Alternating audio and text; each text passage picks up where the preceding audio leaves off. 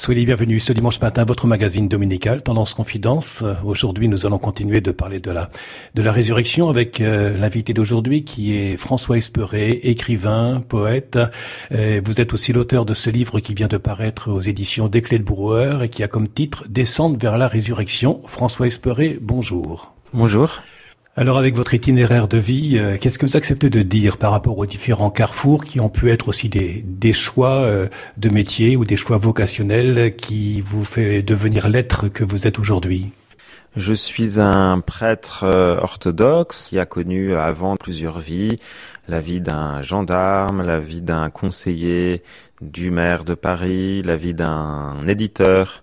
Et actuellement la vie d'un conseiller de grand dirigeant, mais mon essentiel, mon, mon épanouissement, ma vraie ligne de vie qui parcourt ma main, c'est celle de ce prêtre que je suis devenu par la grâce de Dieu et que je, je vais essayer d'être chaque jour euh, de ma vie euh, en allant porter euh, la bonne parole, parfois un peu loin des habitudes, parce que je sens que c'est mon appel.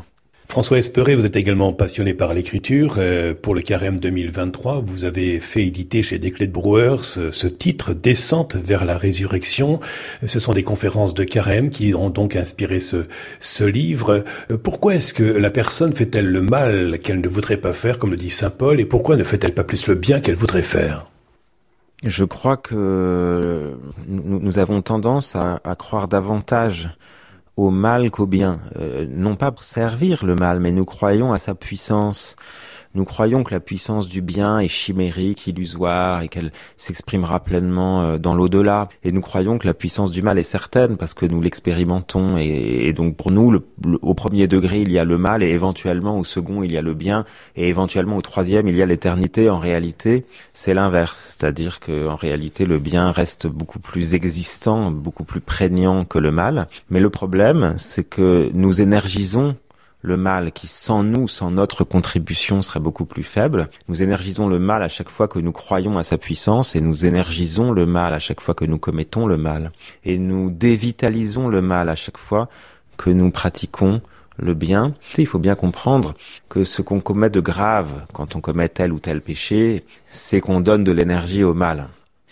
Dieu a créé l'homme à sa dimension et, l'homme a tous les moyens à sa propre dimension pour affronter les forces du mal qui ne sont pas supérieures aux siennes. Descente vers la résurrection, c'est un livre que vous venez de faire éditer en 2023. François Espéré, vous en êtes l'auteur. C'est paru chez, chez Desclés de Brouwer. Mais parler de descente et de résurrection peut apparaître comme un, un mouvement contraire. Parler de la résurrection correspond plutôt à une montée, non? Alors, la tendance des chrétiens en particulier, mais de tous les spirituels en général, c'est de croire qu'à force de prière, à force de pureté, à force d'ascèse, on va monter, hein, comme si on s'était débarrassé de la pesanteur du péché pour s'élancer vers ce Dieu qui habite notre cœur en réalité. C'est pas comme ça que ça marche. En tout cas, si on s'en tient aux paroles de Jésus-Christ, qui dit qui s'élève sera abaissé et qui s'abaisse sera élevé. Si on écoute ce Jésus-Christ hein, dont nous croyons qu'il est Dieu pour les chrétiens, alors il nous faut nous abaisser pour être élevés, c'est-à-dire il nous faut descendre à un endroit où Dieu nous attend. Cet endroit est très bas. Et si nous atteignons cet endroit, Dieu nous saisit et nous élève. C'est pas nous qui nous élevons, c'est Dieu qui nous élève. Mais l'endroit depuis lequel il va nous élever est un endroit de descente, exactement comme l'endroit où il va nous trouver est un endroit où nous sommes perdus. C'est-à-dire le bon berger retrouve la brebis perdue, mais pour être élevé, il faut s'être abaissé. Ceux qui ont voulu ériger une tour ont été divisés, et à l'inverse, ceux qui ont su descendre le plus bas possible ont été retrouvés par Dieu qui les a attirés vers le haut. Mais la résurrection, euh, nous ne pouvons parler dans le christianisme que si nous parlons de Noël. Évidemment, euh, Dieu qui, dans son éternité, euh, rentre dans un temps qui n'existe quasiment pas. Et pourtant, nous n'aurions rien vécu si nous n'étions pas rentrés dans le temps présent. Donc, de l'éternité, il rentre dans un temps fragile qui est le temps présent. Vous voyez bien, c'est quand même des, des, des, oppositions que l'on trouve dans le christianisme. Oui, c'est exactement cette série d'oppositions dans laquelle il nous faut nous inscrire. Dieu, il descend c'est-à-dire il descend de son éternité au temps, il descend de l'immuable euh, dans le mouvement, il descend aux pieds de ses apôtres quand il leur lave les pieds. Et après, il est élevé sur la croix. Il est élevé au jour de l'ascension. Donc, Il s'agit simplement pour nous de pratiquer ce que nous croyons, et tout irait beaucoup mieux si les chrétiens en particulier, mais toutes les religions en général, s'appliquaient simplement à pratiquer ce qu'ils croient. Toute la vie spirituelle consiste à une adéquation entre ce que je crois, ce que je pense, ce que je dis et ce que je fais. Et en l'espèce, pour le chrétien, cette adéquation est toujours du côté de la descente. Je descends vers mon prochain pour le rencontrer à l'endroit où il est, et, je quitte mon piédestal, le piédestal de mon moi, je descends vers Dieu, je descends vers l'éternité, je quitte les certitudes fragiles du temps et de la vie telle qu'elle m'apparaît. Il me faut quitter ce que je sais pour descendre humblement vers ce que je crois et à ce moment-là, Dieu me trouve et m'élève. Tout ce que je sais est réintégré à ma foi. Une descente, hein, comme une nuit, il y a la résurrection comme une vie. Euh, autrement dit, la, nuit de cette vie s'ouvre sur le jour qui vient. Cela doit vous rappeler une thématique euh, qui vous est chère, hein, François Espéré. L'alternance de la nuit et du jour, euh, elle, régit l'ensemble de notre existence. Il y eut une nuit, il y eut un jour, c'est-à-dire que cette alternance du nuit et de, la nuit et du jour, elle est dès la Genèse et elle, figure aussi notre propre vie, c'est-à-dire nous commençons dans la nuit du ventre de notre mère, puis nous naissons à un jour, euh, et ce jour euh, n'est qu'une nuit par rapport au jour qui vient. Donc la, vocation de l'homme, c'est en permanence de passer d'une nuit à un jour qui est en fait la nuit d'un autre jour. Et cette descente vers la résurrection consiste en effet à traverser des nuits qui deviennent des jours, mais qui deviennent des nuits d'un jour encore plus brillant et éclatant. Et Edmond Rostand a écrit C'est la nuit qu'il est beau de croire à la lumière. Cela pourrait être, je pense, François Espéré, l'une de vos devises. Cette, cette devise est très belle. Alors, on est très enclin à regarder les couchers de soleil. L'été, ils sont particulièrement magnifiques dans certains coins de la Normandie. Mais il faut aussi regarder les aurores et il faut regarder aussi de manière vraiment en spectateur de la beauté du monde. La manière dont chaque matin, la nuit accouche du jour. Et donc moi j'invite chacun dans cette période, alors que le printemps, parfois à mettre son réveil et à prendre le temps de se réveiller quand il est encore nuit et de simplement observer ce qui se passe. Ça nous apprend beaucoup de choses de ce qui se passera dans le monde à venir. Tendance Confidence. Aujourd'hui, l'invité est François Esperé. Avec vous, nous continuons de parler de la fête de la résurrection, célébrée lors de la fête de Pâques la semaine euh, dernière. Parler de la, de la fête de Pâques, c'est aussi parler d'un temps de préparation qui est le temps du carême. Quelques mots sur euh, ce temps qui a été vécu par euh, beaucoup de personnes.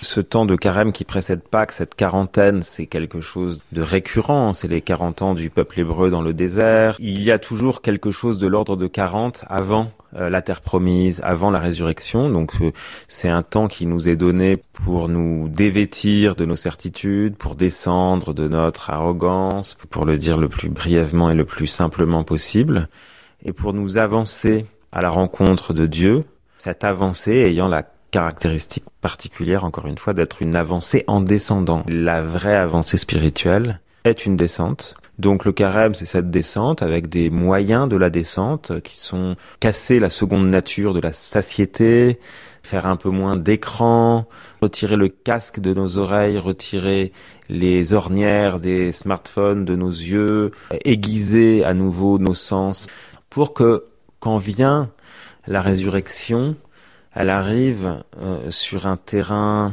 assaini. Qu'est-ce qui vous fait espérer encore en l'être humain, François Espérer alors moi, avec mon nom, si je, n'espère pas en l'être humain, euh, je, je, fais insulte à Dieu. Euh, il y a un lien hein, mystérieux entre notre nom ici-bas et notre nom éternel inscrit dans le livre de vie. Donc moi, je m'appelle François Espéré. Donc ma fécondité au monde, elle passe par l'espérance. Moi, je suis un grand espérant. Donc mon espérance, elle est totale pour le salut de l'humanité, parce que Dieu a créé l'homme et lui a donné la liberté pour que l'homme revienne librement vers Dieu. Alors euh, cette liberté nous entraîne parfois loin de lui, mais elle, mais elle rend aussi notre retour magnifique. Donc j'espère pour chacun, où qu'il soit et quel que soit ce qu'il a fait, ce retour vers Dieu qui comble de joie le cœur de Dieu. Dieu n'aime rien tant que nous voir revenir. Il préfère nous voir revenir plutôt que de croire qu'on y est alors qu'en fait on n'y est pas. Donc la puissance de son amour n'aime rien tant que le retour. Et donc mon espérance pour chacun, c'est où qu'il soit son retour avec vous, continuons de, parler de, votre livre, puisqu'il est également à l'origine de cette, interview pour le magazine Tendance Confidence, diffusé sur, sur Tendance Ouest. Le titre de cet ouvrage, je le rappelle, c'est Descendre vers la résurrection, et c'est paru aux éditions Desclés de, de Brouwer.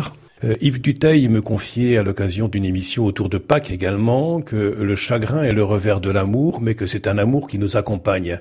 Mais pas simple de continuer de, de croire, d'espérer en un amour plus fort que la mort lorsque nous enterrons nos proches. La manière la plus simple de croire en l'amour plus fort que la mort, c'est de le pratiquer. C'est-à-dire que le bien a besoin, pour être compris et pour être cru, d'être pratiqué. Si j'en reste à une réflexion spéculative sur qu'est-ce qui est plus fort, l'amour ou la mort, certains jours de grisaille, je dirais la mort, et certains jours de grand beau temps, je dirais la vie.